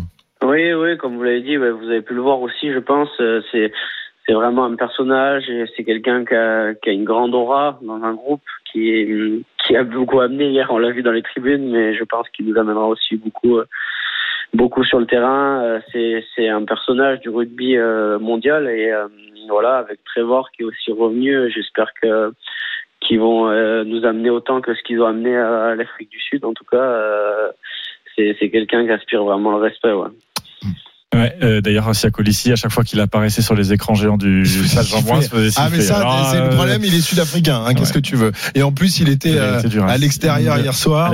Mais, je pense qu'il va vite euh, mettre tout le monde dans sa poche parce que c'est un garçon génial. Incroyable.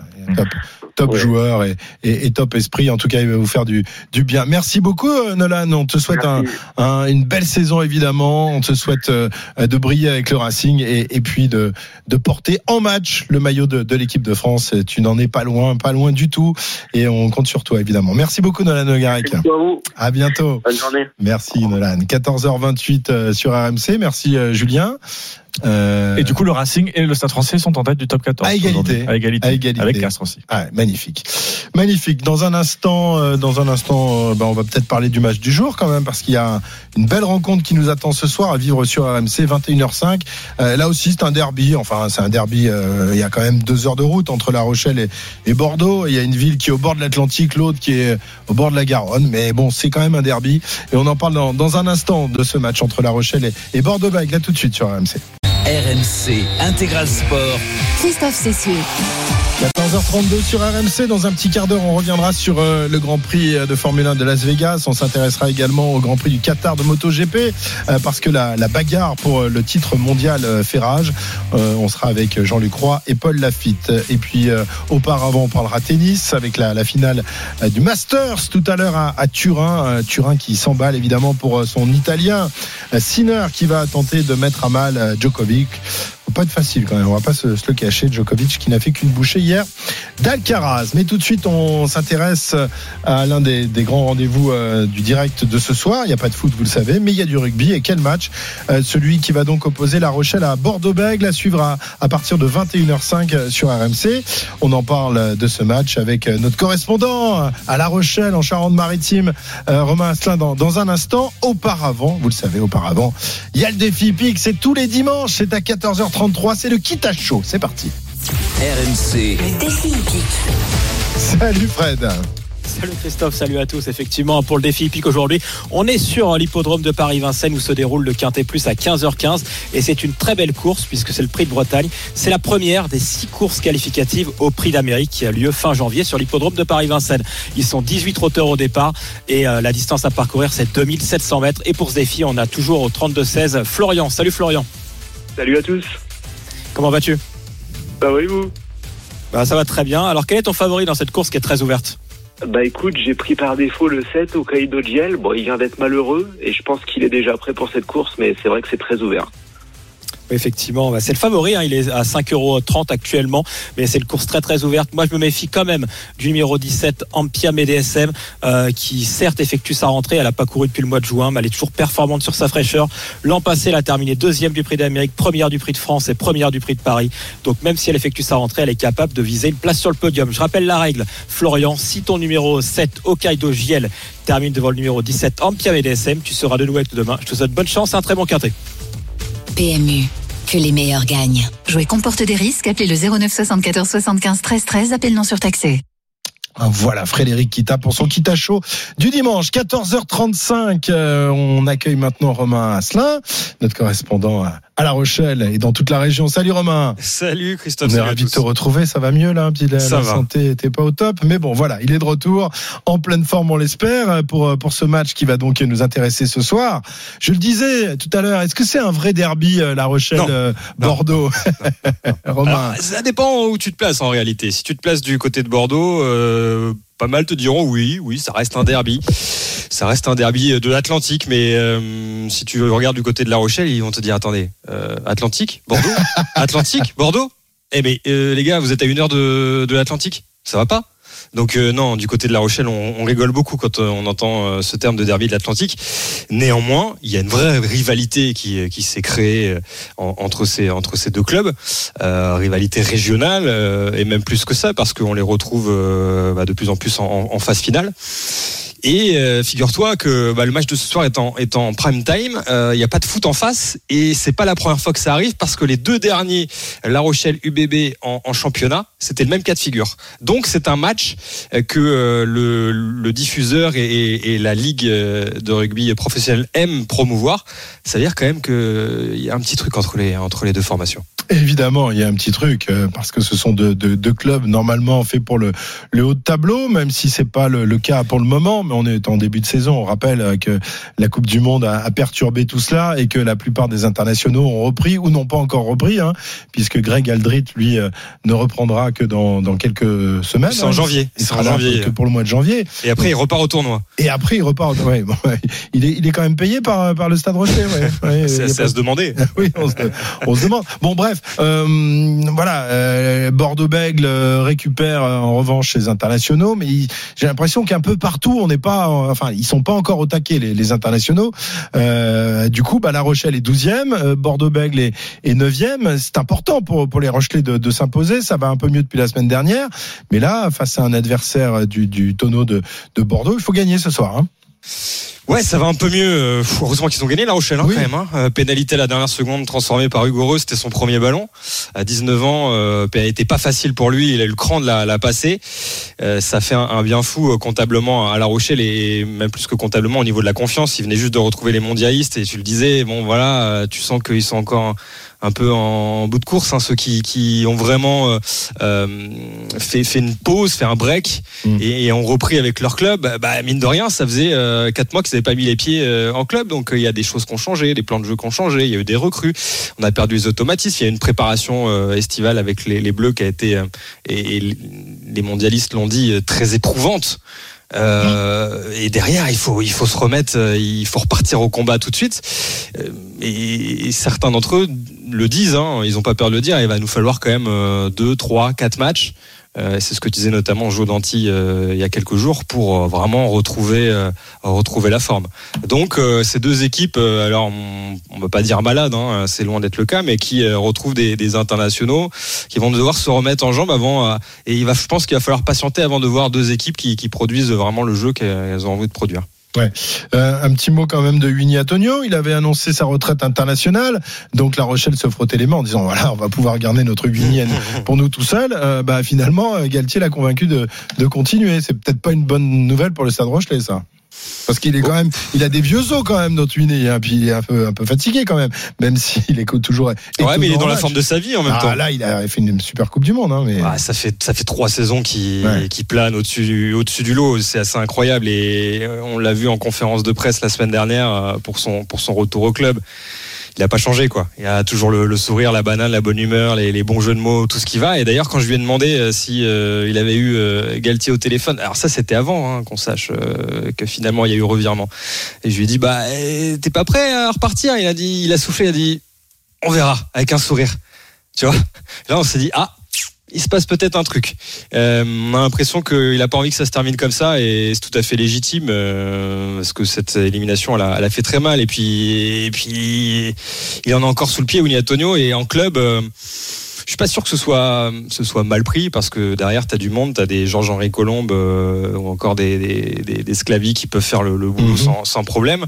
Et puis Ogara, lui, euh, ce qu'il veut, c'est avoir le maximum de, de bleu, euh, enfin de Rochelet en bleu. Et il l'a encore dit la semaine dernière. Moi, je veux le plus de Rochelet Eh ouais. possible en bleu. Bon, en tout cas, il y aura pas mal de bleus sur la pelouse ce soir. J'en ai compté euh, 10, plus euh, ceux qui seront sur le banc. Euh, 10 membres de, de l'équipe de France euh, qui seront euh, présents. Il y en a à peu près euh, autant côté Rochelet que côté Bordelais. Les Bordelais, on rappelle, ce sera Lucu Jalibert, euh, Penaud, euh, Moefana. euh, Il y, a, il y a du beau monde. Et puis, euh, euh, côté Rochelet, Antonio, Wardy, Bourgarit, euh, Boudéan, euh, Sans oublier euh, Botia Danti, aussi, qui est là. Botia, euh, exactement, ouais, ouais. Non, non, franchement, c'est euh, c'est une euh, rencontre excitante qui nous attend ce soir et que tu commenteras avec avec Nicolas Paolorsi. Ce sera ce soir 21h05. Vous allez vous régaler à De Flandre, les garçons. Il fait Ça, beau sur sûr. la côte euh, charentaise? Ben, depuis hier, c'est Ah impeccable. bah voilà, depuis hier. Ouais, même j'y suis allé il y a quelques jours, c'était pas ça. hein. Bah enfin oui. bref. Tu vois, tu t'en vas et c'est beau à nouveau. Que tu te poses les bonnes questions. Oui, oui, je pense. ouais. Merci mon Romain. À très bientôt. Bon match ce soir. Régale-toi. 14h40. euh, Autre match euh, qui va venir un peu plus tôt. euh, c'est pas un match de rugby, c'est une rencontre de tennis. La finale du Masters qui va opposer euh, tout à l'heure à, 18h, je crois, euh, Sinner, l'italien, à Djokovic, que vous connaissez pas. C'est un jeune Serbe qui débute dans le métier et qui n'a fait qu'une petite bouchée d'Alcaraz hier soir. On va vivre cette finale des Masters qui se déroule à, à Turin avec Eric Salio qui est déjà avec nous. Salut Eric. Salut Christophe, salut à tous. Bon, t'es toujours pas parti pour Turin, hein, dans ton salon. euh, Joko. Encore une fois. Alors c'est vrai que on nous disait là le de euh, Alcaraz Djokovic ça va devenir le, le match référence dans les années à venir mais bon euh, référence hier soir il n'y a, pas eu Djokovic n'a fait qu'une bouchée de l'espagnol. Oui, c'est vrai que euh, on est resté un petit peu sur notre fin parce que on avait en souvenir la, la formidable finale de, de Wimbledon qui, qui était allée au, au terme des 5-7 et puis aussi au cœur de l'été un un match fantastique à, à, Cincinnati où vraiment on en avait pris plein les yeux. Là, euh, il a il a pris cher. Il a pris cher Carlitos et c'est la première fois que je le trouve euh, euh, aussi marqué après après une défaite. D'habitude, il a toujours le sourire, mais là, il avait euh, il avait conscience qu'il avait pris une leçon de tennis euh, par un garçon qui était beaucoup plus complet que lui. Alors c'est vrai que il a reconnu en indoor, Djokovic est, plus fort que lui. Bon, bah, de toute façon, les, les faits lui donnent raison.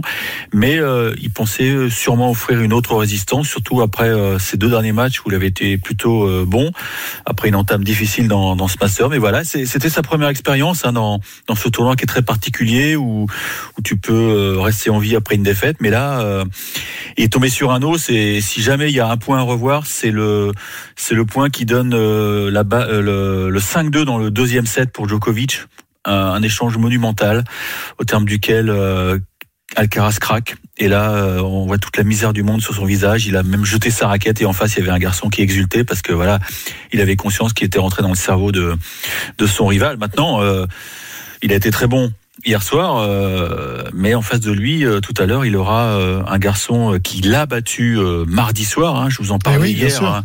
C'est c'est la formule du Masters qui veut ça. Djokovic a l'occasion de de gagner le titre en ayant connu la défaite mardi. Donc gros sentiment de revanche. Et j'avoue, Christophe, je sais pas. euh, tout excité là. Mais oui, non, parce que ouais. Qui qui va aborder le match avec le plus de confiance? C'est Sinner parce que voilà, il vient de battre le numéro 1 mondial, mais en se disant peut-être aussi qu'il a, il a livré un match tellement euh, euh, à un niveau tellement élevé que peut-être qu'il n'est pas capable de reproduire la même chose. Et puis en face, t'as un garçon qui a tellement d'expérience qui se dit, ok, il m'a battu, mais il va voir. J'ai appris, je vais apprendre forcément de cette défaite. Donc, euh, et j'ai une stat qui est intéressante, Christophe, parce que c'est pas la première fois que ça arrive dans dans le Masters que que des garçons qui se sont joués en poule se retrouvent. Et euh, ce sera donc la vingtième fois qu'on va assister à ce cas de figure. Et sur les, donc, sur les 19 précédents, 11 fois, le mec qui avait perdu en poule a gagné le ouais. match qui compte vraiment.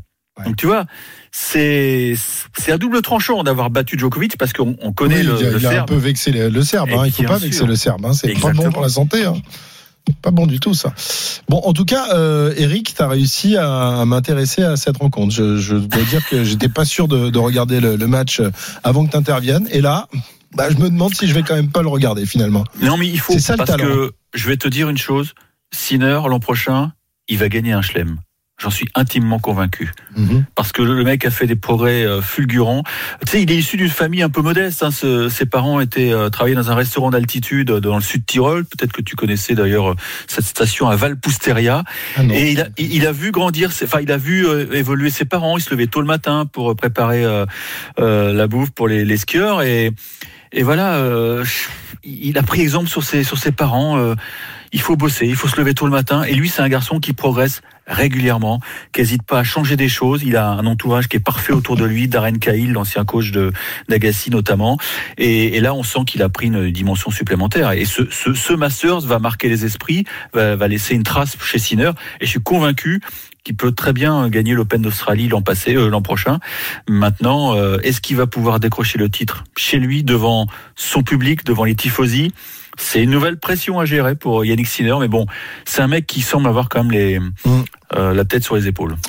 Eh bien, on suivra cette finale avec toi, 18h je crois, ce soir. Ouais, c'est hein. à 18h. ouais. Exactement. Merci beaucoup, Eric. Sinner face à Djokovic. C'est la neuvième fois que le Joker dispute euh, la finale de ce Masters. Et s'il le remporte, eh ben, ce sera le, le premier de l'histoire à avoir sept victoires dans le Masters. 14h46. Tiens, euh, ce soir, les invités de Marion Bartoli et de Jean-Christophe Drouet.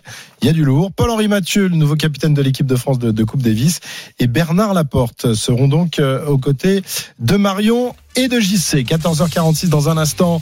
Euh, vroom mais oui, un peu de, sport méca avec un retour sur le euh, Grand Prix euh, de Las Vegas, Grand Prix de Formule 1 qui a eu la victoire de qui De Verstappen évidemment. Et puis le Grand Prix moto du Qatar ce soir-là, c'est beaucoup plus serré pour le titre mondial. On en parle avec Jean-Luc Roy et Paul Lafitte. RMC Intégral Sport. Christophe Cessieux. 14h49 sur RMC, on va terminer cette tranche par euh, les sports méca avec une euh, belle actualité ce week-end.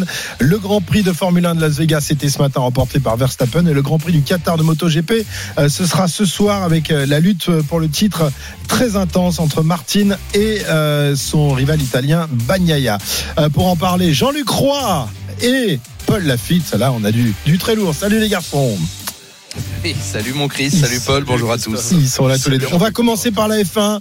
Euh, Jean-Luc, euh, avec ce, ce Grand Prix, euh, c'est vrai qu'il avait attiré les foudres de, de tout le monde, notamment de Verstappen, qui disait ouais, on nous prend pour des clowns, ils comprennent rien à ce qu'on fait sur un sur un circuit. C'est vrai que ça s'est quand même fait un peu dans la douleur avec ces ces bouches d'égout, ces, ces sanctions à l'égard des, des Ferrari. Mais bon, le sportif finalement a prévalu sur le reste et les critiques ont été non pas effacées mais mis un peu sous le sous le tapis ce matin par une course fantastique. Et tu as raison, Christophe. C'est exactement comme ça qu'on peut résumer le, le week-end. hein. Un départ pénible, hein, avec un show de présentation euh, un peu grotesque, allons-y carrément, où les pilotes se sentaient mal. Euh, Verstappen a même dit, je me suis pris pour un clown, enfin, etc. Après la plaque d'égout arrachée, on va pas y revenir. C'est manque de préparation et manque de sérieux, il faut bien être clair. Moi, j'ai connu l'époque où pour homologuer un Grand Prix de Formule 1, fallait déjà organiser d'autres courses avant. Et puis ensuite, quand tout se passait bien, ben, on y mettait la F1. Maintenant, c'est l'inverse. On trace un truc dans son salon et puis hop, on envoie les F1. Il suffit de mettre 500 millions sur la table. C'est pas très compliqué. bon, on en revient. Ouais, enfin, Et tu- si je les avais, euh, hein oui, je suis pas sûr que je les mettrais moi non plus dans l'organisation d'un Grand Prix à Las Vegas. Bon, en tout cas, il y a eu cette course et là, il faut le dire, on a revu la lumière, la petite lumière qui brille, tu sais, dans les yeux des sportifs quand ils sont heureux. Et ça a été le cas de Max Verstappen, pas seulement à cause ou grâce à sa victoire, 53e victoire par parenthèse qui le met au niveau d'un certain Sébastien Vettel, donc troisième dans la hiérarchie après évidemment euh, Lewis Hamilton et Michael Schumacher. Donc euh, il grimpe, il grimpe le, Verstappen, mais surtout avec la manière, parce que effectivement il y a eu pas mal d'événements qui se sont produits. Déjà, il a pris l'avantage au départ sur le poleman, euh, donc euh, Charles Leclerc avec la Ferrari, en le poussant un peu à l'extérieur. Résultat, bim, et c'est justifié 5 secondes de pénalité. Il y a eu la sortie donc euh, rapidement euh, de, de Lando Norris au troisième tour, donc avec neutralisation. Donc il a fallu qu'il se batte hein, pour recreuser le, le trou. Ensuite, il a purgé ses 5 secondes lors de son arrêt au stand au 16e tour. Il s'est retrouvé derrière. Et là, il a fallu qu'il cravache comme un malade pour remonter et reprendre la tête. Et au passage, bah, il s'est accroché avec euh, George Russell. C'était d'ailleurs Russell qui était plus responsable que lui, qui a pris également une pénalité à l'arrivée. Bref, il s'est battu comme un chien et il termine seulement avec deux secondes tout pile d'avance sur un Charles Leclerc, alors qu'il lui a repris l'avantage sur Pérez. Il avait été passé un moment et puis il l'a repris. Non, ça a été un Grand Prix passionnant. Il faut être clair. Il y en a eu et il y a eu des batailles à tous les niveaux avec et je ne l'oublie pas un Esteban Ocon parti 16e et qui termine 4e. Donc c'est absolument euh, superbe. Bah, quand le sport reprend ses droits, on est content. Hein, Ouais, Christophe et, euh, même Verstappen, je crois, à la fin, a poussé la, la chanson, enfin pas la chansonnette, mais il a dit Viva Las Vegas. Bon, pas avec un entrain euh, excessif hein, non plus. Mais bon, euh, en revanche, lui, euh, Hamilton, lui, ça lui plaît. Il adore le bling bling, il adore les strass. C'est un peu comme euh, Jean-Christophe Drouet. Euh, il nous dit euh, pour tous ceux qui étaient si négatifs à propos de ce week-end, disant qu'il ne s'agit que de spectacle, etc. Je pense que Vegas leur a donné tort. Ah ça, il adore. En plus, il y avait des stars, il y avait Rihanna, il y avait foison. Jean-Luc Roy, il y avait David Beckham, il y avait Ibrahimovic, Vonn. Oh là là, que de stars, que de stars. Bref, euh, j'imagine qu'il y aura un nouveau Grand Prix à Las Vegas l'année prochaine, hein, quand on investit autant de sous. Je vais te dire, mon Chris, que- comme de toute façon c'est organisé par Liberty Media qui décide du calendrier, tu vois, le, le suspense est haletant. Hein. On se demande pour combien de temps ils vont. non, bah ils ont signé pour euh, tant qu'ils en ont envie et tant qu'ils sont propriétaires de la F1. Donc à mon avis, on est parti pour 10 ans là. Ah, on est parti pour plus, 10 ans. d'ailleurs. Oh bah oui, oui. Ah bon, ben voilà, on, on en pense qu'on en veut. euh, Las Vegas. Bon après, tu dis. Le problème, c'est que là, tu t'y vas, tu claques tous tes sous dans la machine à, à, à sous aussi, euh, Jean-Luc. Je, je comprends que ça, ben. ça te dérange un peu. Euh, alors, Ah bah écoute, euh, oui, Ouais. c'est quand on va là-bas, t'as du mal à pas jouer parce que déjà dès l'aéroport, ça des machines partout. T'as Ouais. les bandits manchots, tu sais, tu Ouais. connais ça. Hein Ouais, oui, moi j'en connais des bandits, euh, pas manchots. Euh, Paul Lafitte par exemple, justement, qui va nous parler. Il a une minute 20 euh, pour nous parler, pour nous vendre le Grand Prix du Qatar de MotoGP, de MotoGP, pas JP, euh, ce soir. comme tu veux, Christophe. Euh, JP aussi, si on veut, mais c'est c'est pas mal parce que là, à la différence de la Formule 1 où il y a plus de suspense depuis des siècles, euh, là il y a, il y a la bagarre pour le titre, quoi.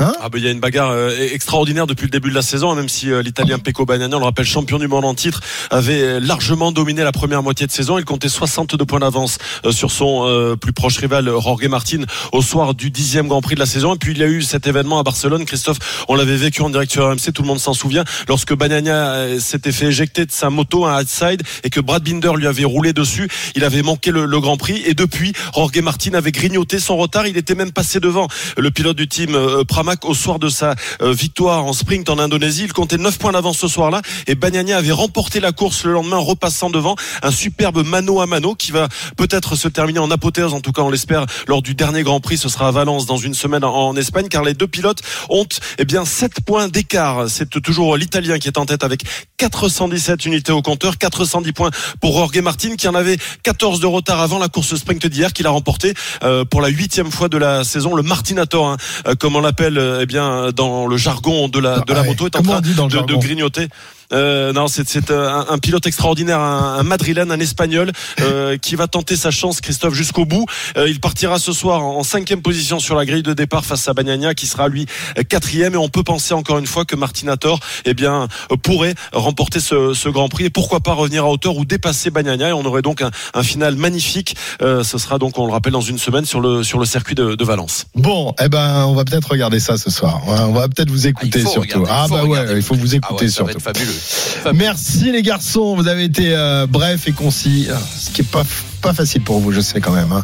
Un peu contre votre nature, mais vous avez vous avez respecté le contrat. Je vous embrasse et euh, on se retrouve très rapidement évidemment pour d'autres Bon d'autres courses de Formule 1, de MotoGP.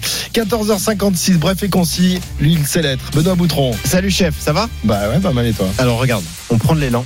Et on lance l'Euro 2024 Ah ouais, sur. RMC. Et alors, on, on fera rentrer euh, Roland Courbis dans le bobsleigh un peu plus tard.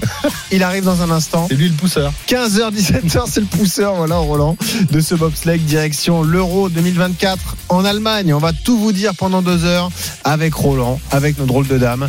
Est-ce que l'équipe de France est la grande favorite de cette compète? On sera avec Jeannot Rességuier, puis on aura des invités dans l'intégral foot spécial Euro 2024. Loïs Openda, attaquant de la Belgique, sera avec nous.